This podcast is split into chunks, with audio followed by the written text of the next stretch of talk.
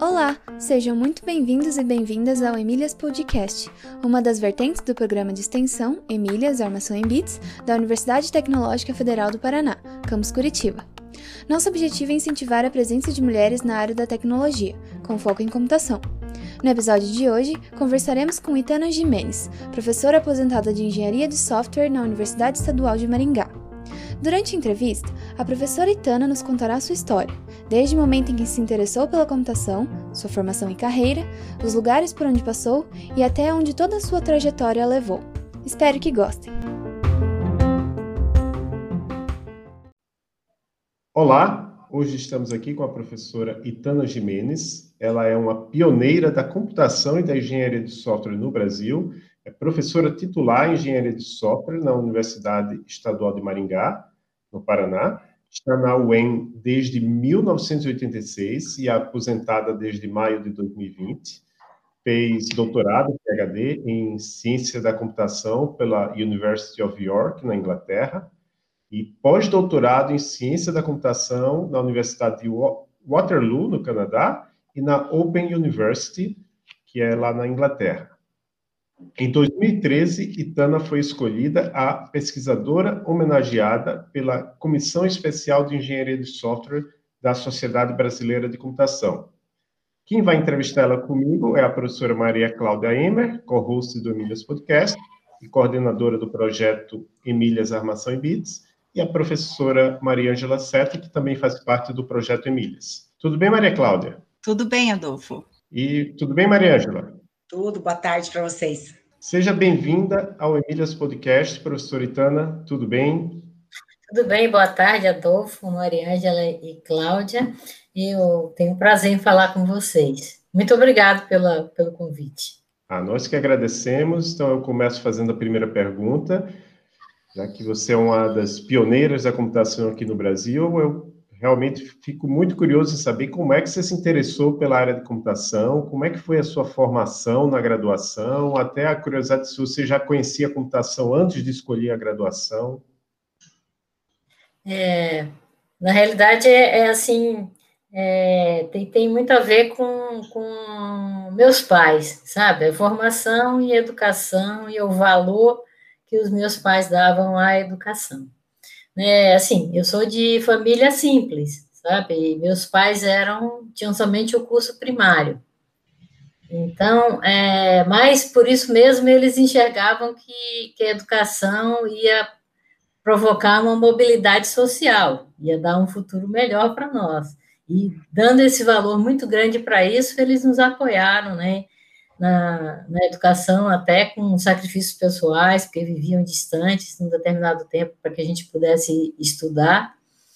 Então, é, assim, o caminho pela educação foi o primeiro mais importante, né? Foi, foi ter pais que davam um valor muito grande à educação.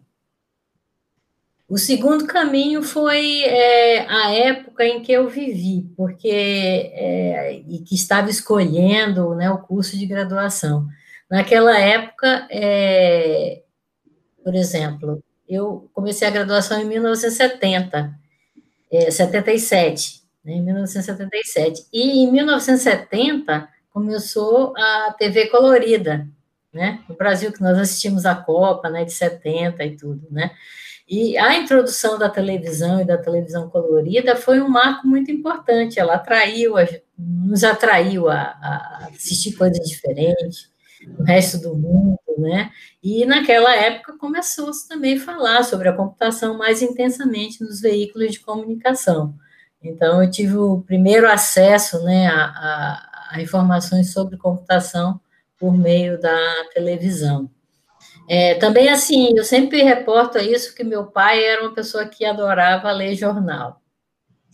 E ele gostava muito. E eu ficava olhando aquilo e eu achava assim, puxa, deve ser algo muito interessante. Ele passa horas fazendo isso, né? E aí eu, eu é, também comecei a olhar o que, é que tinha naqueles, naqueles jornais, né, que ele lia tanto. E aí tipo, foi, fui tendo acesso à informação, formando uma cultura, né? E eu tinha também, assim, muita curiosidade sobre é, consertos de, de, equipamentos, né? Então, algo que quebrava em casa, uma tomada, um ferro, ferro de passar roupa que naquela época tinha resistência, né? Então, eu tinha muita curiosidade para consertar e tal, e, e isso foi atraindo, assim. Outra coisa que eu acho que é muito importante aí, até inclusive nesse projeto Emília, é que meus pais, eles nunca ficavam insistindo, isso é coisa de menino ou isso é coisa de menina. Eles deixavam a gente fazer as coisas que gostavam. Então, por exemplo, eu adorava jogar futebol. E eles não me, não, não me restringiam porque eu jogava futebol naquela época. Então, assim, eu, se eu ia, fazendo as coisas conforme eu gostava, eles não iam restringindo o que, que eu deveria fazer ou não, né? E aí, quando eu ouvi falar das, das grandes máquinas, né, por meio da televisão e dos jornais, que, que eram os computadores, que iam tornar a vida das pessoas melhores, que iam fazer as coisas de maneira mais eficiente, eu fiquei apaixonada, puxa, eu tenho que estudar essa máquina aí, porque é uma coisa maravilhosa. e aí eu tive conhecimento né, do curso que existia e também tinha também a informação de que era um curso que a empregabilidade era muito boa, né, que as pessoas começavam a trabalhar rápido, ganhavam dinheiro, ficavam independentes, e isso era tudo que eu queria, né? E aí, então, combinando tudo isso, eu escolhi o curso. Meu pai, ele sempre disse para mim: Olha, eu não entendo nada disso que você vai fazer. Eu preferia que você fizesse direito ou medicina, mas se você quer, tudo bem. né? Então, assim, tem aí uma influência muito grande dos, dos meus pais, né? E da época em que eu vivi. Agora, falando da graduação, né? Aí a graduação eu fiz na, na Universidade Federal da Bahia, é, foi o primeiro curso de, de, de, bacharelado, naquela época chama bacharelado em processamento de dados, né? Porque eles já tinham um curso que era daquele projeto 15, é, que, que era o curso de tecnólogo, e quando eu fui fazer graduação, ele, ele se tornou um bacharelado, né? E esse curso era dentro do Instituto de Matemática da Universidade Federal da Bahia, né, um, um instituto assim muito renomado, né, na área de matemática. Então, assim, a base de matemática do curso de, da UFBA é muito forte, né?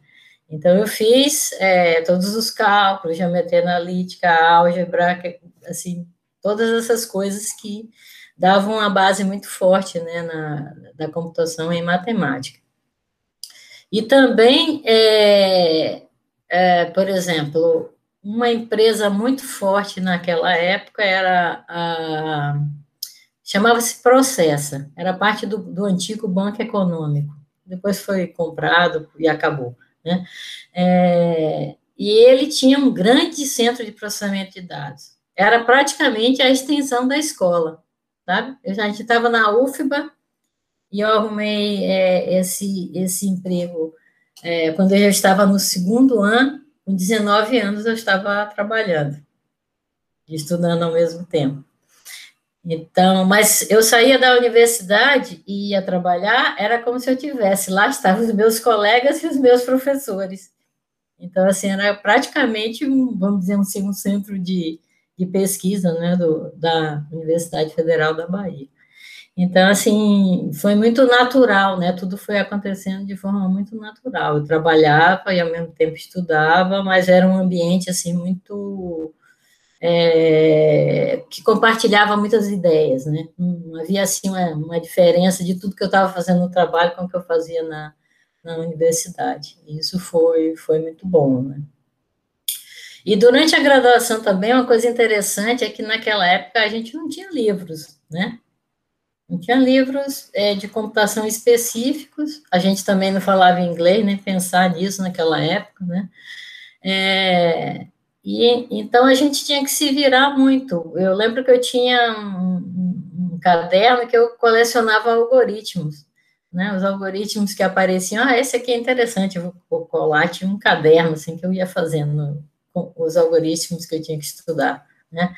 É, tinha, sim, livros de Fortran, mas era ainda uma linguagem é, que em termos de algoritmos não é como é hoje, né, era, era bem diferente, mas era que a gente tinha, né, aquele livro do Pacite, né, inclusive que, a, que tem o prêmio Pacite da Educação da, da Sociedade Brasileira de Computação, é, e, assim, a gente estudava, mas tinha uma grande dificuldade, né, com, com, com conhecimento, né, e, mas, enfim, a universidade tinha uma boa biblioteca, né, a gente tinha bons recursos de estudo, os professores eram muito bem qualificados, é, e assim a gente foi fazendo a transição, né, de, de estudos, até que veio as escolas de computação, né, as escolas de computação foi um grande marco, né, na, no Brasil, porque foram publicados os primeiros livros, realmente, de computação, que a gente podia, é, os livros de algoritmo, de compiladores, né, e, então, assim, eu me formei em 82 e assim que eu me formei, é, eu comecei a só trabalhar, né? Antes eu trabalhava e estudava. Aí eu me formei e comecei a só trabalhar. Aí ficou chato. Ficou chato, porque só trabalhar era chato. Eu precisava da universidade. Então, aí, passado, assim, um ano que eu estava só trabalhando, eu fui fazer mestrado na Unicamp, né, que foi uma decisão muito boa também, né, porque ali eu me encontrei novamente é, na área acadêmica, né, aprendendo, fazendo coisas diferentes, né, e aí que foi que eu é, realmente resolvi é, optar pela área acadêmica, né, mas eu tinha uma conta que eu sempre fazia naquela época, e que eu acho que é bom falar para vocês, assim, eu ganhava como analista de pesquisa operacional né, na Caraíba Metais seis vezes mais que a bolsa de mestrado que eu ia receber. então foi assim uma aposta de risco, né? Eu deixei algo consolidado, é, cujo ganho, né, e a, e a vida já estava muito bem definida para arriscar né, uma, num mestrado que eu tinha pouco conhecimento do que realmente ia ser o futuro, né. Mas, enfim, eu achava pouco, eu senti bastante diferença, eu senti, né, acho que daí eu já tinha o gosto por estudar e só trabalhar não, não era suficiente. Eu acho que em termos de graduação foi é, mais ou menos essa, essa história, né, depois que eu entrei na área acadêmica, o mestrado na Unicamp foi um mestrado realmente de referência, né, é uma instituição muito boa, né, em termos de educação e de formação, e aí o mestrado é, me deu a oportunidade de vir trabalhar na UEM, né, porque daí eu também conheci o Marcelino, meu marido, que já era professor da UEM, é, e eu vim para a UEM, aí depois também um outro passo muito acertado foi fazer o doutorado no exterior, eu acho que deu, dá realmente uma visão diferente, eu também ganhei o gosto né, de conhecer culturas diferentes, em áreas diferentes. Né.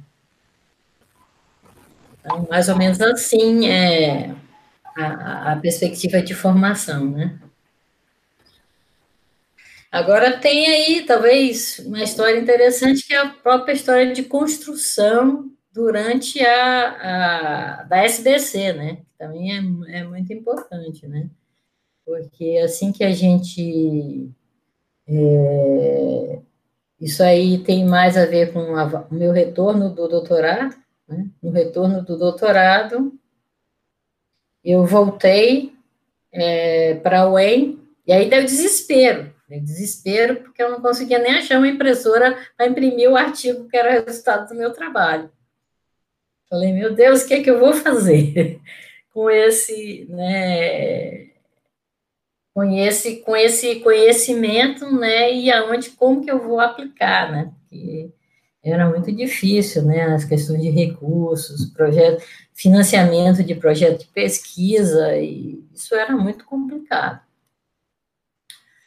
Mas aí veio um projeto, não sei se vocês tiveram conhecimento do Protem. Lembram alguma coisa? Talvez a Mariana lembre um pouco ali na graduação, né? Lembra que eu convidei o Silvio Meira para dar uma palestra?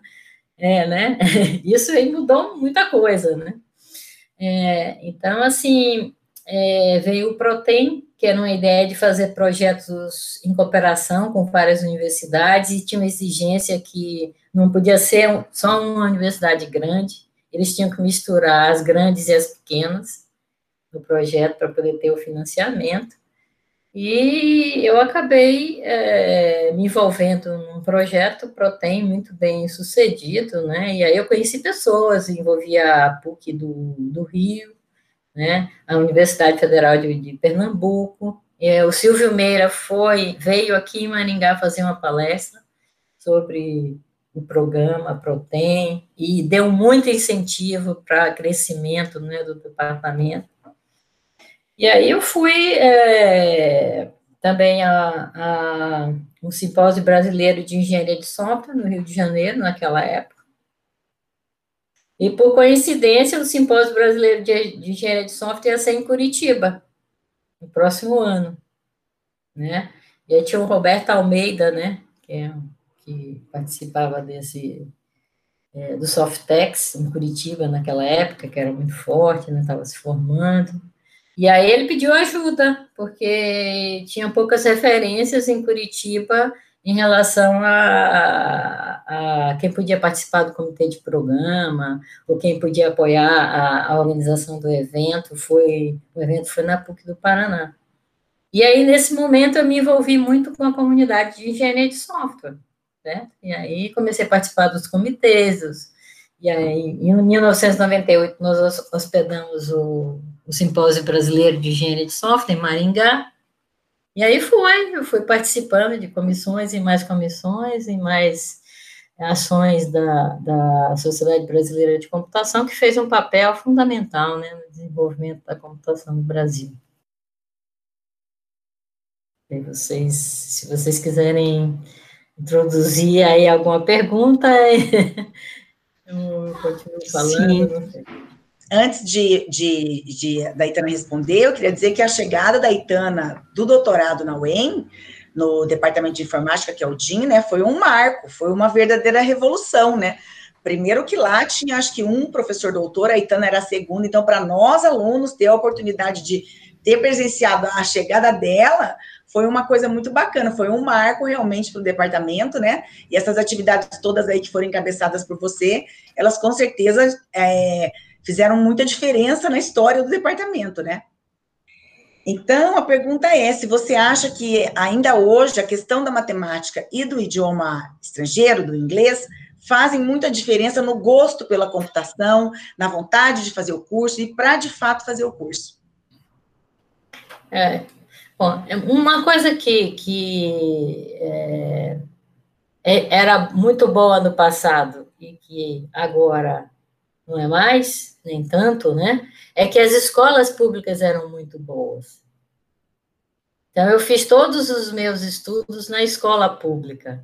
É, então, assim, essa questão da matemática não era um problema tão grave para as pessoas que entravam na universidade, porque elas tiveram uma boa formação, né, no, no, na, mesmo na escola pública, né? Então, assim, não era é, nenhum bicho de sete cabeças, né? Então, eu digo que a, definitivamente é, a matemática é importante.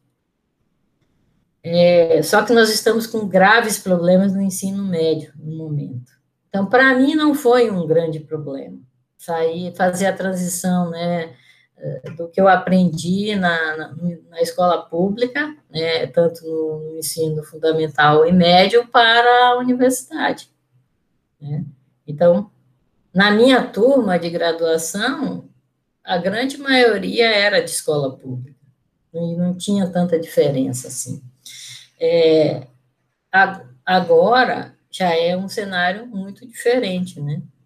Infelizmente, né? Algo assim que no passado era melhor. Também a gente tem várias explicações, né? Se for pegar aí pela parte dos educadores, eles vão dizer que antigamente quem ia para a universidade tinha melhor, era uma família melhor, tinha melhores condições, etc, etc. Né? Era um grupo menor, então tem todas essas coisas que tem que levar em contexto. Mas é fato que a escola pública era melhor. É, o inglês, definitivamente, né? Eu, lá na, nas minhas lutas para fazer a graduação, eu percebi que o inglês era importante, né? Porque isso, estando na faculdade, eu não conseguia ler muita coisa, e, e ao mesmo tempo fui também fazendo curso, curso de inglês, né? É, e eu acho que sim, definitivamente a língua é importante, e definitivamente a adquirir cultura internacional é importante. Às vezes, às vezes as pessoas sabem inglês, mas não sabem o que, é que se passa na cultura internacional.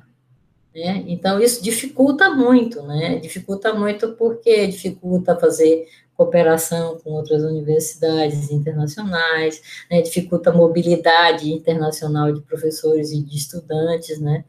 Então, definitivamente a língua estrangeira ela é importante, né? No caso o inglês, para a computação, o mais importante. Então, é, a gente gosta de fazer essa pergunta do, do inglês da matemática, porque às vezes as pessoas acham que isso é um, é um empecilho. Ah, eu não, sou, não sei ainda inglês, não sou excelente em matemática.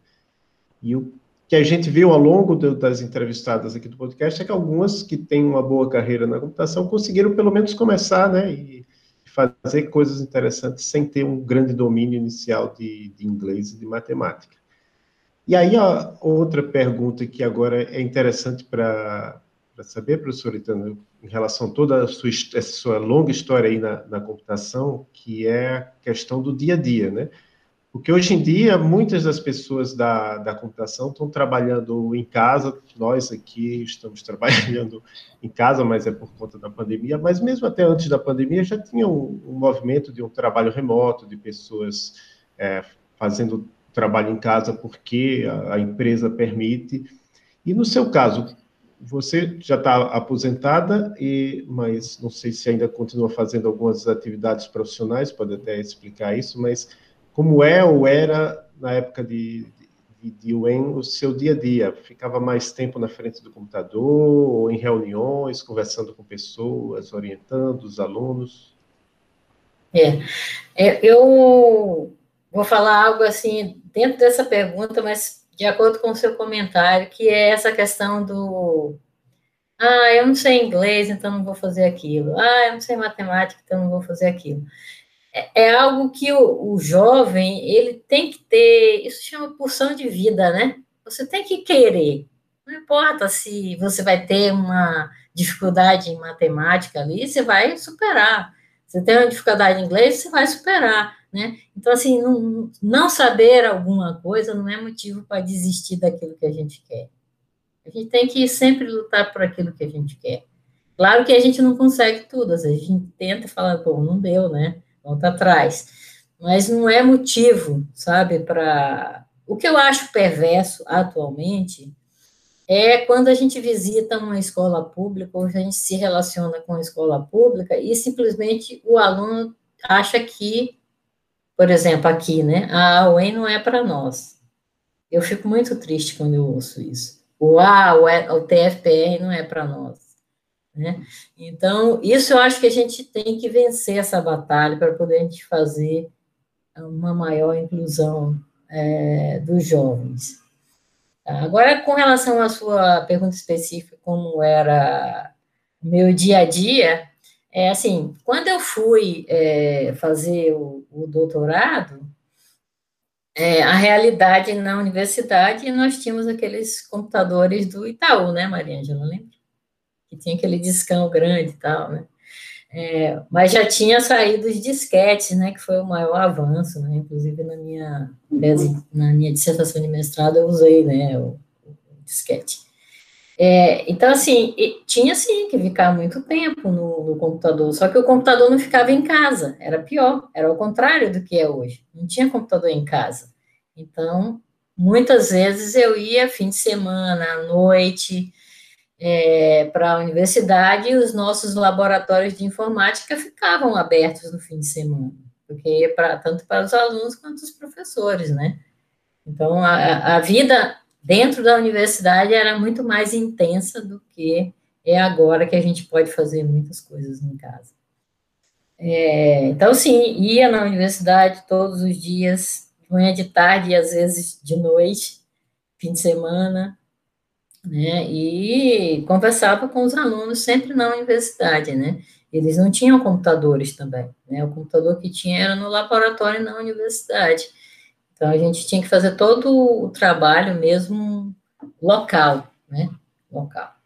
Então, assim, quando eu voltei do doutorado, já existiam algumas estações de trabalho, mas eram muito caras, a gente não podia ter em casa, e e demorou um tempo até para a gente conseguir ter computador em casa e ter mais liberdade, né? Aí, de fato, a partir do, dos computadores pessoais, e que ficaram um pouco mais baratos, né? Muitas coisas eu é, preferia fazer em casa, mas aí é a questão de ficar mais isolado, né? Porque certas coisas a gente tem que se concentrar, e na universidade o aluno bate na porta toda hora, né? E, e aí a gente não tinha como se concentrar. E assim, eu tive muita sorte de ter alunos excelentes quando eu voltei do doutorado, a Maria Ângela, inclusive. Né? É, assim, alunos que eram, eu posso comparar hoje a alunos de doutorado, sabe? Eu escrevi artigos de revista com alunos de graduação. Assim, uma diferença muito grande, né, do, do do que é hoje, né? Hoje, claro, não vou dizer que não acontece, acontece sim, a gente orienta em iniciação científica, é, é, e, assim, os alunos ficam muito bem informados, mas numa quantidade... E, e também tive sorte que eram, eram turmas muito carismáticas logo que eu cheguei, né? A Maria Ângela, né, eles tinham vontade de aprender e se cercavam e me alimentavam, né, de, de, de força para conseguir mais, para batalhar por projetos, né? Tanto que hoje é, tem uma, uma grande parte deles que são professores, né? Que seguiram a área acadêmica, né? Daquela turma que eu primeiro, a Maria Angela foi uma que saiu antes, né? mas a seguinte, eu tenho a conta de 50% dela foi fazer mestrado. 50% da turma, né? Que é, que é bastante. E acho que mais do que 50% acabou virando professor, porque tem alguns que depois me informavam, né? Que eles não, naquela época foram trabalhar, mas agora queriam fazer mestrado. Então, assim, eu tive muito sorte com, com os alunos né, no início da carreira. É um excelente alimento, né, pessoal? Com certeza. É, agora vamos falar um pouco a respeito de ser mulher, né? Você enfrentou alguma dificuldade, Tana, por ser mulher no ambiente acadêmico, ou então na empresa, quando você trabalhou, ou quando estava na escola? É, eu não tenho, assim, nenhum trauma, assim, que eu diga, puxa, essa situação foi horrível, né? Foi... me marcou profundamente, né? Porque, como eu te disse, desde a educação é, na infância, meu pai não tinha, meu, meus pais, né? Esse negócio de isso é de menina, ou isso é de menino, ou é, restringir os ambientes que eu podia conviver. Então, acho que, que eu tinha certa força, assim, para enfrentar, né? Na universidade, não. A universidade era bem tranquilo, nem na primeira empresa que eu trabalhei, porque, como eu falei para vocês, era praticamente a continuidade da universidade, né? É, é, a gente enfrentou, na época, uma situação que eu me lembro muito bem, mas não era questão de ser mulher, era mais racismo, sabe? Teve um problema grande lá na empresa, em que uma, uma é, profissional muito competente, negra, foi demitida, né? E aí houve uma grande é, reação, né, dos outros colegas de trabalho. Pra, era desculpas de corte de pessoal, mas no fundo, por que, né? Só aquela pessoa que, que era negra, né, e era muito competente.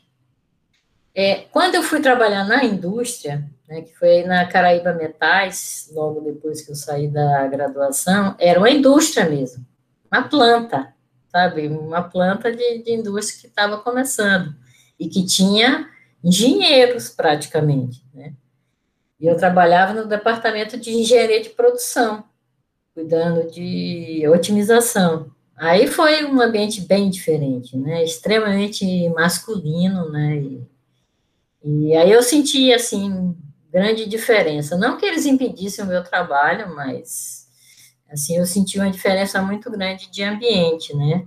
Eu lembro um dia um dos engenheiros falou assim: "Ah, vamos visitar a planta, né? Vamos, vamos visitar a planta, aí bota capacete e tal, tudo isso, né? E saímos para visitar a planta. E ele falou para mim assim: "Ah, agora nós vamos entrar num lugar que você só vai entrar daqui a 20 anos. Porque a planta vai começar a funcionar, era um forno, né? Era um forno de cobre.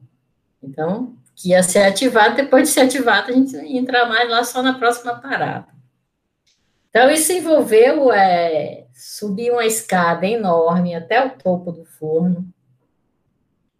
Eu e os engenheiros, não tinha nenhuma outra mulher junto. E descer depois todas as escadas até o fundo do forno, né? E olhar e tudo, né? Nossa, eu achei fantástico. Talvez ele esteja pensando que eu não ia conseguir, mas eu achei uma experiência inesquecível.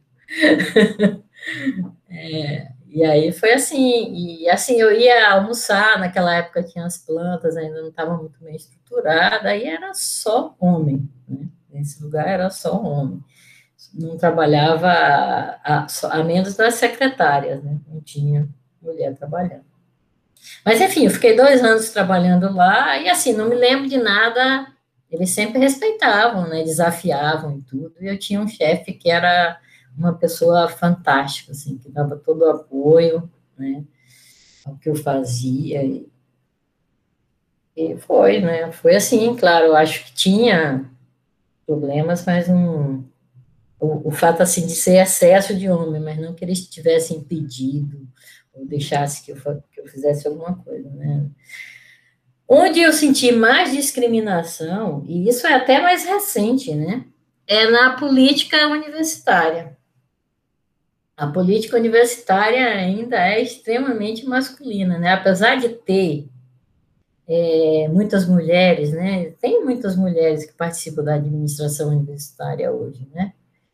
É, mas é difícil. Eu tive muitos cargos na universidade, né?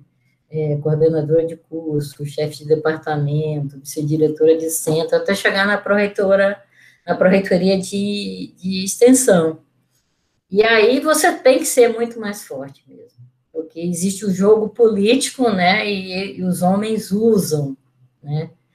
A, a lugar de fala deles para poder se sobrepor né, as mulheres. Tem, tem uma grande diferença. Eu acho que aí as mulheres é onde elas têm que trabalhar muito no momento, né? É, assumir cargos de responsabilidade e saber se opor, né, quando o homem é, ameaça, não por competência, né? Ameaça por, por querer usar o papel de homem como quem sabe das coisas, né? Quem quem transmite mais confiança, etc. Assim como na política geral, né? Também precisamos disso na política geral. Sim. E, Tana, você participa de algum grupo de apoio a, a mulheres que seja focado, voltado à, à inclusão da mulher, alguma coisa nesse sentido? É, no, no, momento, não, né? Quando era é, na, na Proreitoria de Extensão, a gente tinha vários grupos, é, inclusive o grupo do, MAP, né? Aqui da universidade, que é o grupo de apoio à violência contra a mulher. Então, nós participamos muito de. É, e eu gosto muito do grupo, né? Eu queria até voltar a fazer alguma coisa com eles, mas, questão da pandemia, acabei não, não, não retornando, né? Agora o Adolfo perguntou se eu estava fazendo alguma atividade, né? Então, eu assumi o ano passado a diretoria de educação da Sociedade Brasileira de Computação. E eu me dedico isso, a isso quase 100% do meu tempo atualmente, né? E também aqui em Maringá é, é, muito interessante, né? Nós temos aqui em Maringá o Conselho de Desenvolvimento de Maringá. E ele tem a Câmara de Educação, eu faço parte de duas, né? A Câmara de Educação e a Câmara de Tecnologia. E derivado desse trabalho, eu faço hoje parte do comitê gestor né, do CODEM. Então, é muito interessante, né? Porque a gente tem as políticas da, da, da, sociedade, como desenvolver. Maringá é muito privilegiada nesse sentido, né? Tem um grupo é, muito interessado, né? Agora, por exemplo, na questão do Covid, a gente está, é, a gente participa, a gente propõe, né? O prefeito vai lançar um decreto, e muito desse decreto já foi passado pelo CODEM, a gente já viu, já analisou, já deu opinião. Então, o crescimento da cidade é muito bonito, né, muito positivo, e na área de tecnologia é muito bom, né, porque tem a universidade muito forte, é, e tem também as empresas, né, que agora tem um parque tecnológico, então tudo isso tem sido uma construção coletiva muito positiva. E eu gosto muito de participar desses, desses grupos.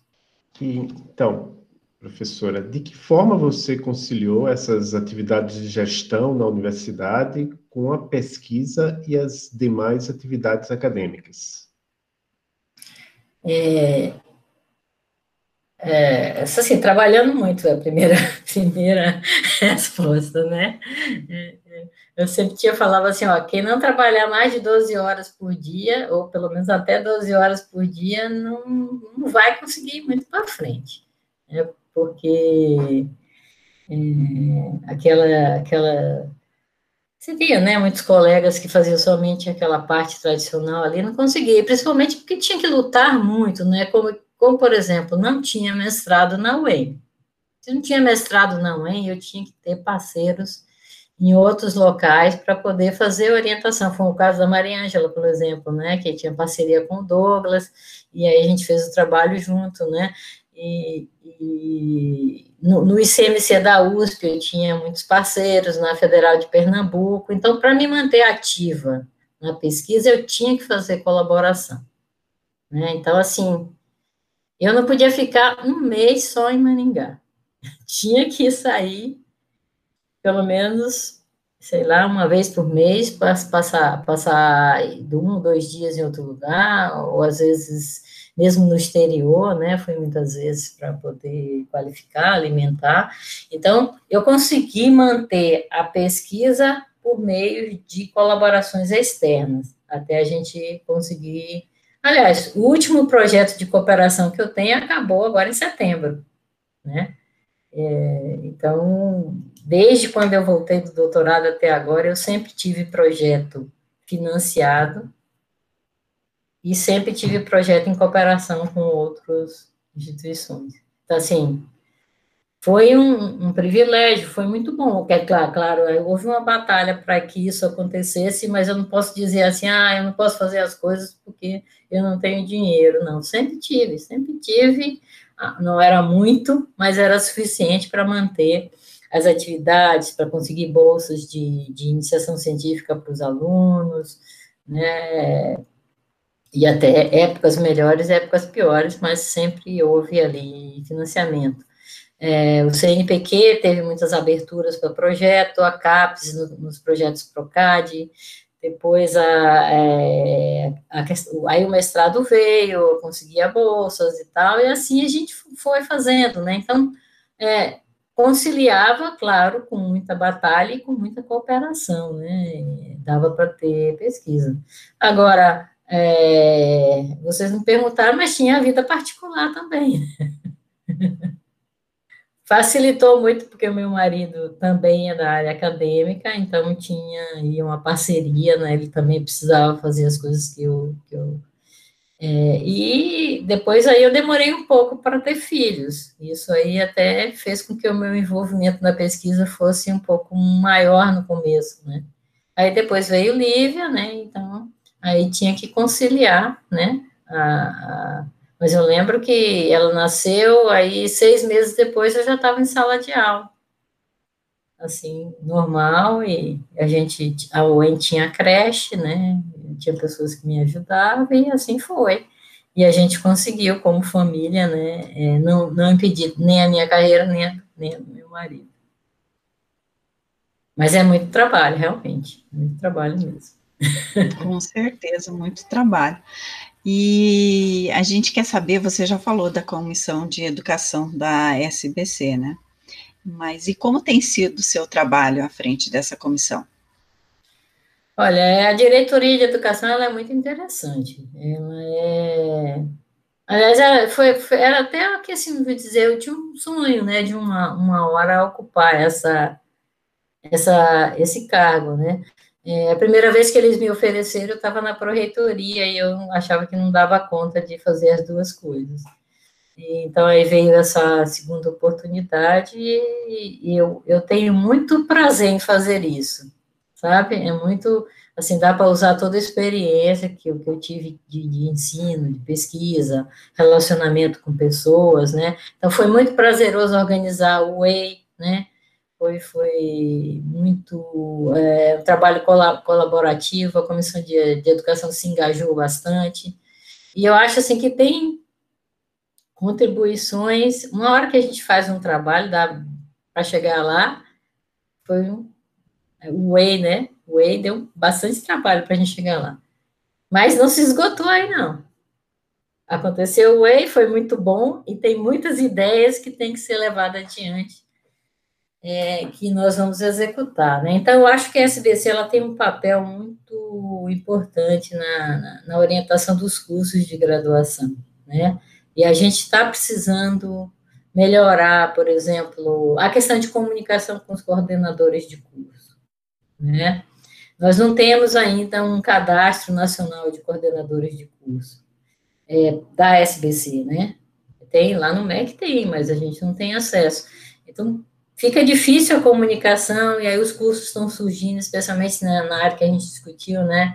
De inteligência artificial, ciência de dados, a gente, é, cibersegurança, é, e a gente precisa dar uma resposta a isso, né, como um orientador, é, é, para que a qualidade dos cursos que, que, estão sendo propostos seja, seja melhor, né, não estou dizendo que é ruim, estou dizendo que seja orientada pelos princípios que a gente discute, né, não deixar é, que aconteça é, de forma caótica.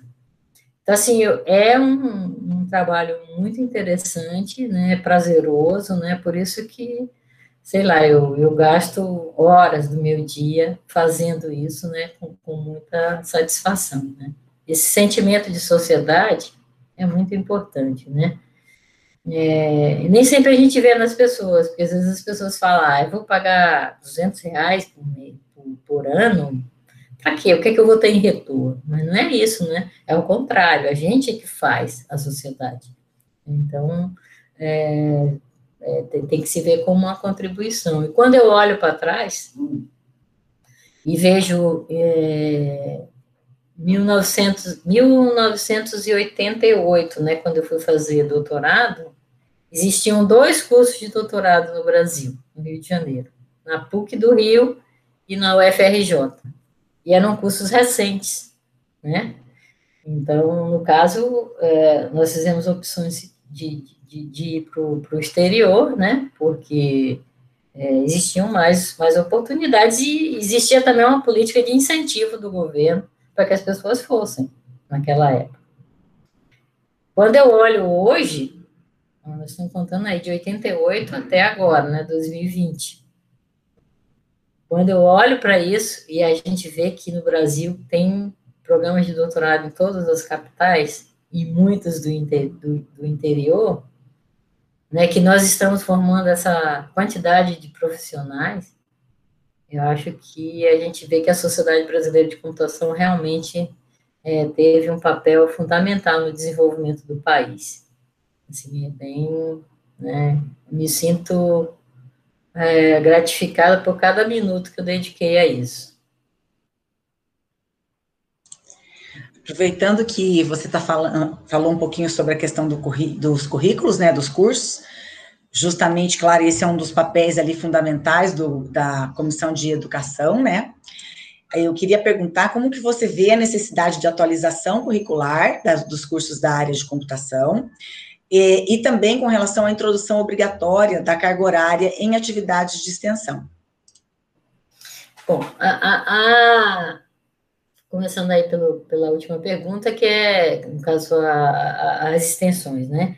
Então, aí eu vejo muito como positiva, sabe, Maria Angela? Porque o nosso curso, ele é muito duro, sabe? Muito, assim, duro no sentido de muito tecnológico e a gente deixa a desejar no viés é, socioemocional do, do, dos alunos, sabe? É, os, eu acho que a extensão ela, ela pode dar essa, esse viés, não somente assistencialista, né?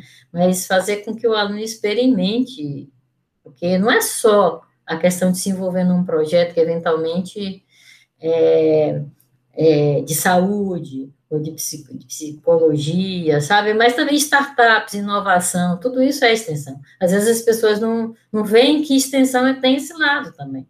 Pensam que extensão é só aquela parte de assistencialismo, né? E não é. Então, eu vejo como muito positivo, né? Eu acho que tem atividades que a gente já faz, que é extensão, que a gente nem sabe que é extensão, né? Então, essa obrigatoriedade, ela é muito positiva. E também, é, é a formação do, do estudante, ela tem que ter esse tripé de ensino, pesquisa e extensão. Porque o okay, que? Ensino é o conhecimento que você tem, pesquisa é algo é, busca por conhecimento, criação, etc., mas muitas vezes deixa o aluno completamente alienado da realidade. Extensão é que dá a, a, a imersão na realidade do país, né, como produtivo, né. Muitas vezes eu começo uma aula de mestrado e pergunto para os alunos assim, por que vocês acham que o governo vai dar uma bolsa de mestrado para vocês? Ah, porque ele é bonzinho. É, será que é porque ele é bonzinho, porque ele acha que tem que dar uma contribuição social? Não, não é isso. O objetivo é melhorar o país como é, desenvolvimento tecnológico, né? No caso da nossa área, né? Então, se eu quero que mais pessoas vão, vão gerar empresas que vão gerar royalties para o país, vão exportar, aí realmente vem o verdadeiro ganho, né? E aí o país vai, vai criar alguma coisa que vai vender e o resultado vai voltar, né? É, a pesquisa ela tem que fazer esse viés, né? Pesquisa é, gerar, não é pesquisa por si só, é pesquisa que vai gerar algo que vai melhorar o desenvolvimento do país, vai gerar profissionais melhores, vai gerar empregos de melhor qualidade.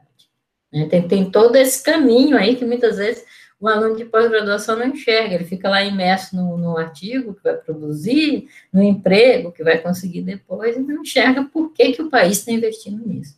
E aí tem muita gente que tem uma ideia distorcida do que é ciência, né, do que é, do que é a carreira, né.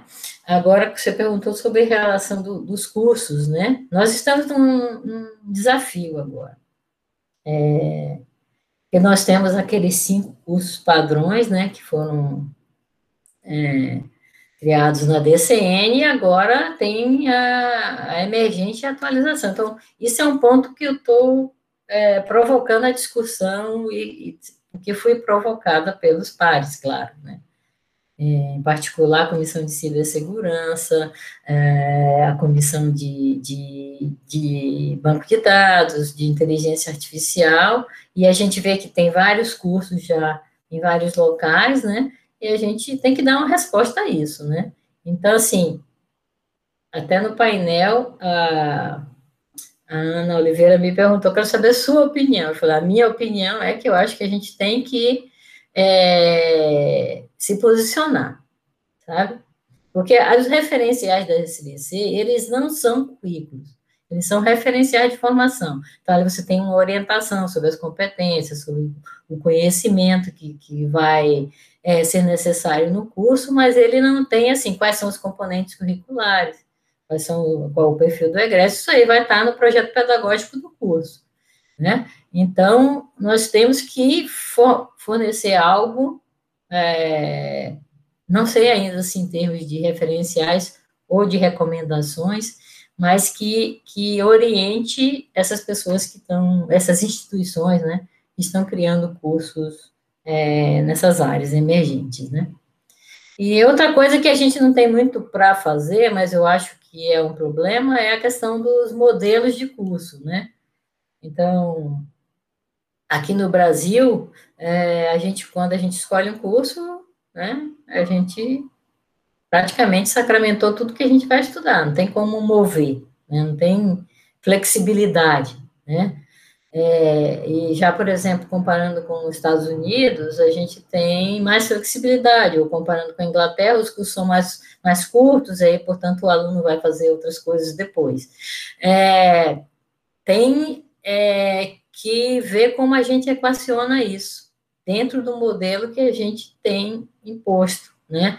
Então, é, como que eu posso, é, por exemplo, ter uma base, criar trilhas, né? Em seguida, né? Ou criar cursos específicos de cada coisa. Se você quiser, tiver um curso de banco de dados, um curso de ciência de dados, um curso de inteligência artificial, dentro desse modelo fixo, quando o aluno entrar, ele já se condenou a estudar aquilo o resto da vida, né? E já o modelo de trilhas, ele permite que você tenha alguma flexibilidade. Então, isso é, é um problema a resolver, né? A resolver. Né? Então, mas eu acho que a gente tem, como Sociedade Brasileira de Computação e Comissão de Educação, é, ter um posicionamento em relação a isso. Né? Certo, certo. Então, a próxima pergunta, professora Itana, é se alguma mulher te inspirou em sua carreira. É, assim, acho que minha mãe, né, a mulher que mais me inspirou na minha carreira, de fato, porque ela também não tinha muito é, essa, essa coisa de ser mulher e não poder fazer as coisas. Né? Ela era muito decidida, ela discutia com meu pai as coisas em pé de igualdade, né? Então, assim, não tinha muito. É, é, na computação, é, Teve uma pessoa que, assim, era, foi inspiradora para mim, que foi a professora Cláudia Bauser, né? Eu, quando eu conheci a Cláudia Bauser, ela já estava no final do... Eu já estava no final do mestrado e ela tinha acabado de entrar na Unicamp, mas eu acompanhei aí o desenvolvimento dela durante é, os tempos, e era também, assim, uma pessoa muito assim, positiva, decidida, que achava que o fato de ser mulher não tem limite, né? Enfrentava todo homem que ela nas conferências não tinha medo de nada, né? Então, assim, eu acho que se eu for escolher da computação, eu acho que ela era foi a pessoa mais inspiradora, assim. Né? Apesar de não ser assim muito mais distante de mim, né? Não tem assim uma distância tão grande, mas é, quando eu estava fazendo mestrado, ela chegou do doutorado como professora da Unicamp.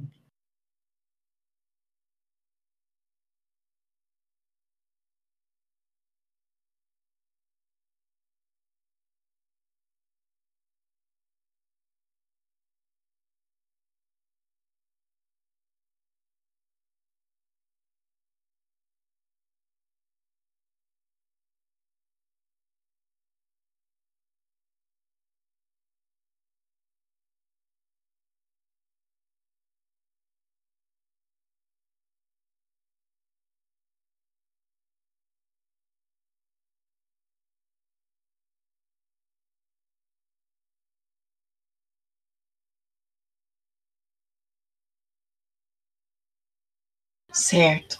É, o que você diria para as meninas e mulheres que desejam, estão pensando em seguir a carreira na computação?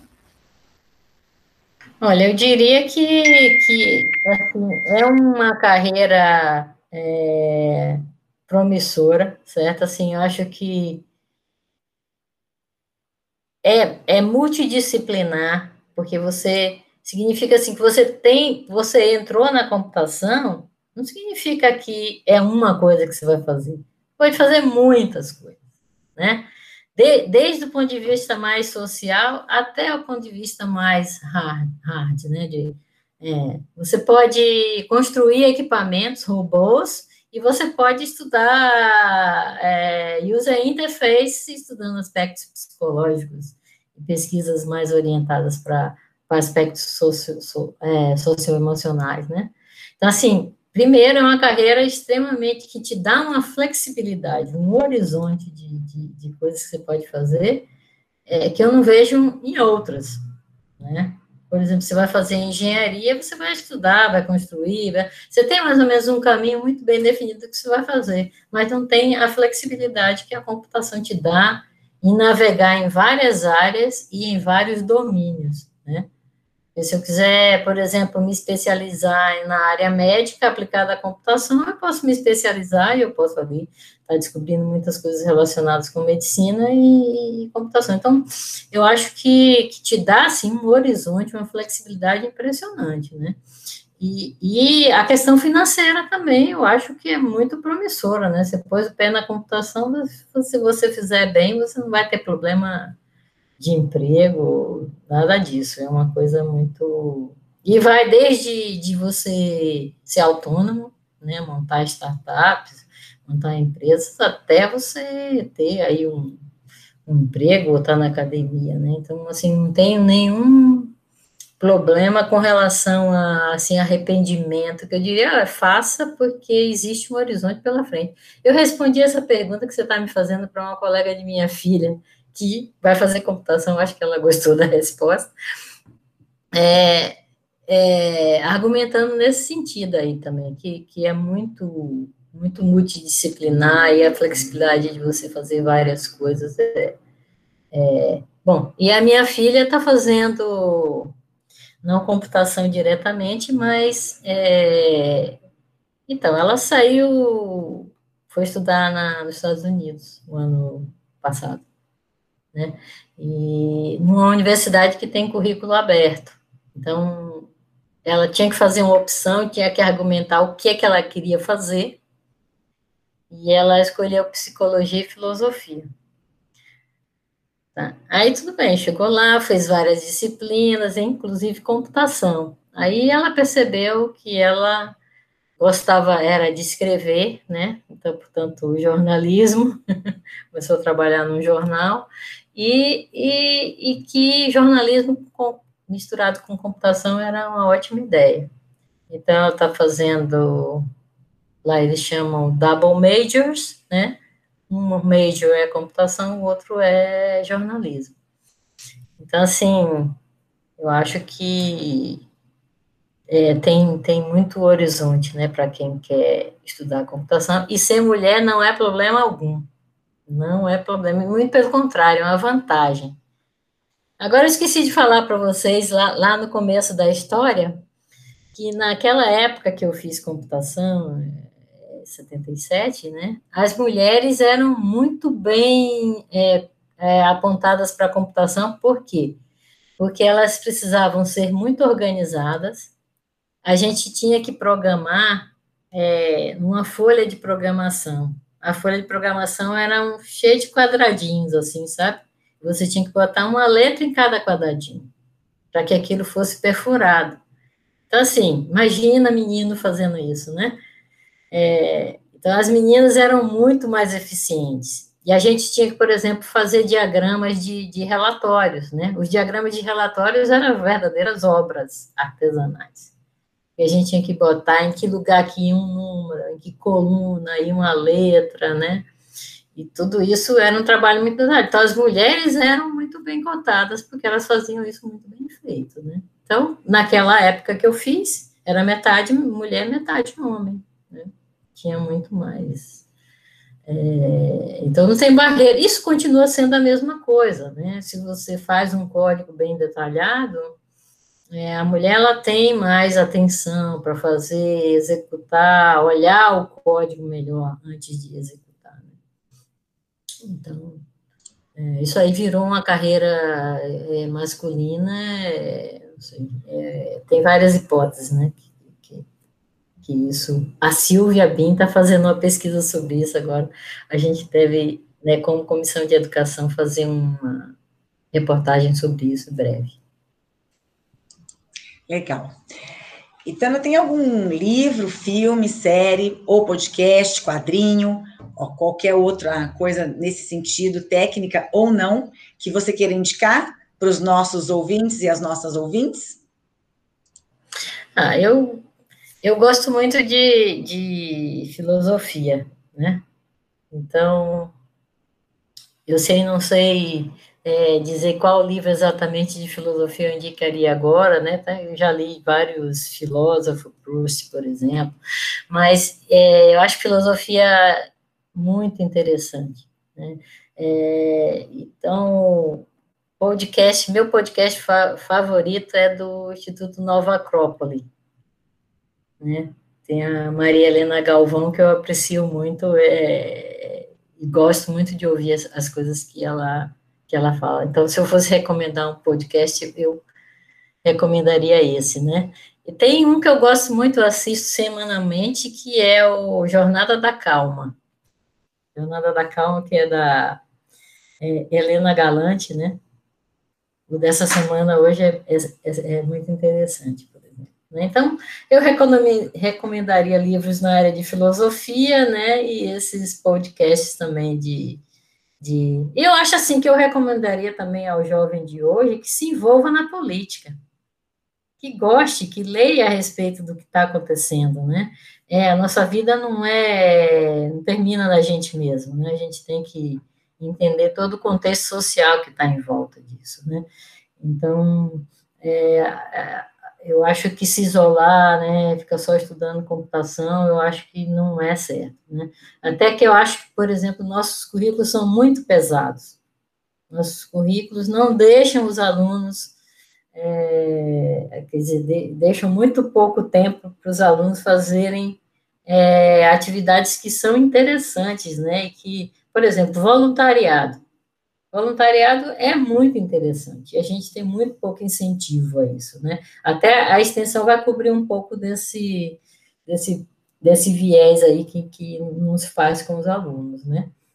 Então, que às vezes a gente pode formar um bom profissional, mas completamente alienado do que se passa politicamente em volta dele, né?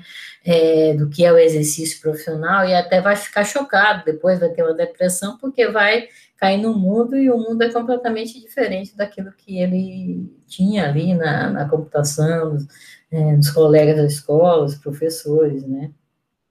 Então, eu acho que essa organização em volta, é, quando eu estava na graduação, eu também fazia outras atividades, como eu sou católica, né?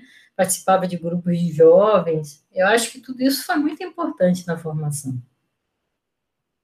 Porque aí, é, nos grupos de jovens, a gente visita comunidades mais pobres, a gente começa a entender né, o papel social que, que existe, as diferenças sociais, né? Então, eu acho que o aluno de graduação é, deveria ser incentivado a se envolver é, em atividades é, diferentes, né? É, quando eu era pró-reitora de extensão, eu me emocionei muitas vezes visitando comunidades. Tem uma vez que a gente visitou um, um projeto é, aqui em Marialva, que é, era um projeto que eles faziam é, obturações dentárias, né? Mas assim, sem, sem utilizar, era só a cadeira escolar mesmo, eles conseguiram desenvolver um método lá que eles faziam é, um acerto sem, sem ter todo aquele aparato odontológico, né? Nossa, eu eu chorei quando eu vi uma criança com a boca totalmente destruída, sabe? Numa escola assim que não é muito longe daqui. Então, assim, é muito importante que, que, que o estudante né, se envolva, é, além das recomendações de, de livro, podcast que você me perguntou, né, eu recomendaria se envolva em projetos é, sociais, né? Que deem essa consciência do que é o nosso país e o que é o nosso papel na, na sociedade. É, isso é muito importante, né? Como você falou, muitas vezes o jovem que está na graduação, ele acaba se dedicando a, ao estudo e também ao estágio, né? E, e isso ocupa 100% praticamente do tempo dele não consegue fazer outras atividades que seriam essas é, mais voltadas para o cunho social, né, de conhecimento da realidade, o que está ali ao redor dele, né, e, e pensar no futuro também. Acho que é, é bem importante, pertinente mesmo a uhum. sua recomendação. É, outra pergunta que a gente faz é onde as pessoas podem te encontrar, né? Saber mais sobre você. Site, redes sociais, você tem Instagram? Eu tenho, eu tenho Instagram e tenho Facebook, e eu uso mais o Facebook é, do, do, que o, o, o, Instagram. Tem o LinkedIn também, né? É, que é uma rede interessante, né, para contato profissional. É, e e-mail também, pode ficar à vontade, né, para mandar e-mail se precisar de, de alguma coisa.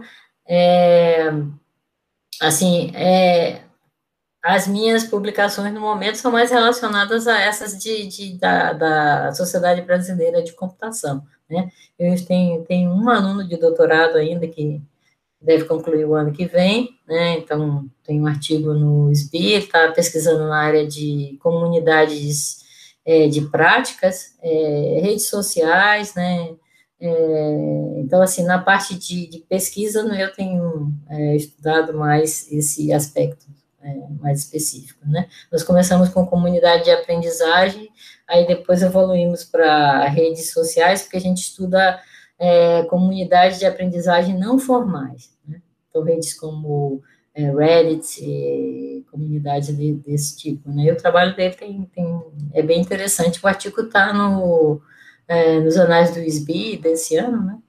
Quem quiser saber um pouco mais sobre o que eu estou fazendo no momento, pode é, consultar. Mas, assim, no momento eu gosto e pretendo continuar me dedicando à educação. Tem alguém que você queira agradecer, mandar um recado, um abraço, alguma coisa? Então, tem, é, eu, eu, quero agradecer muito a, a UEM, né, a, a UEM como ambiente, porque foi onde eu tive a oportunidade de, de me desenvolver como profissional, né, e tive flexibilidade de passar por vários níveis, né, de influenciar nas decisões, e eu acho que aí foi, é, não posso deixar de agradecer, é, dificuldades tive, né, mas colocar na balança foi muito mais positivo, né, é, eu acho que a Unicamp foi, assim, um, um ambiente também que eu devo agradecer de ter passado, né? Eu me sinto muito feliz. Eu, eu sou muito orgulhosa de dizer que eu fui ex-aluna da Unicamp. Né? Foi um lugar que eu passei que é, fez com que eu tivesse motivação para prosseguir. Né? É, meu orientador de doutorado, né, John McDermott, ele foi assim também o Marco, né, também uma pessoa que dava muita é, flexibilidade de atuação, cobrava bastante, mas dava muito flexibilidade de atuação. É, eu tive uma companheira de, de, de, na época do doutorado, que depois acabamos seguindo, fazendo pesquisa o tempo todo, que é Leonor Barroca, né, sempre acompanhou, né, escrevemos muitos trabalhos juntas, né, então teve uma influência muito grande aí na, na profissão. Aí, sobretudo, eu queria agradecer aos meus ex-alunos, né, como você, Maria Ângela, que me acompanharam né, em toda essa loucura desde o começo, acreditaram que pesquisa era importante e seguiram comigo, né, e hoje é, eu sou muito feliz em ter me aposentado e deixado na UEM um quadro de professores que é praticamente 100% de ex-alunos. É, tem aí, sei lá, vamos dizer assim, uns 10% que é de fora, mas o resto é praticamente ex-alunos da universidade que estão tocando e estão fazendo melhor do que o que eu fiz.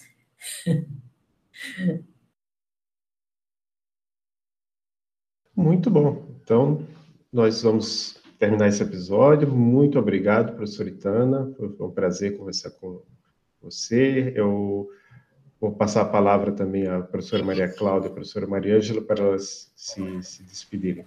Primeiro, professora Maria Cláudia. Obrigada, Itana. Foi muito bom ouvir você novamente, né? Saber dessa, da sua trajetória. E, e, gostei também do que você disse para as meninas, né? Que os desafios estão aí, mas que a gente pode enfrentar. E, e concordo com você que às vezes a gente precisa simplesmente ir e fazer, né? Não podemos nos sentir como se não fôssemos capazes. A gente tem que ir em frente. Então, muito obrigada por tudo que você disse para nós aqui e acredito que vai ser bom para as nossas alunas e alunos também. Eu também queria, então, agradecer, né? Agradecer a sua disponibilidade e, e, agradecer toda a diferença que com certeza você fez, não só na minha vida, mas de tantos alunos aí que passaram pela, pela sua carreira, né? E colegas, então eu acho que com certeza ter a oportunidade de ter convivido com você é um, foi um marco aí na vida de todos nós. Obrigada. Obrigado vocês. É, foi um prazer falar com vocês, né? Até meio muito emocionante, né? Lembrar de tudo isso. Então, obrigado pela oportunidade. Tchau, tchau. Tchau, tchau.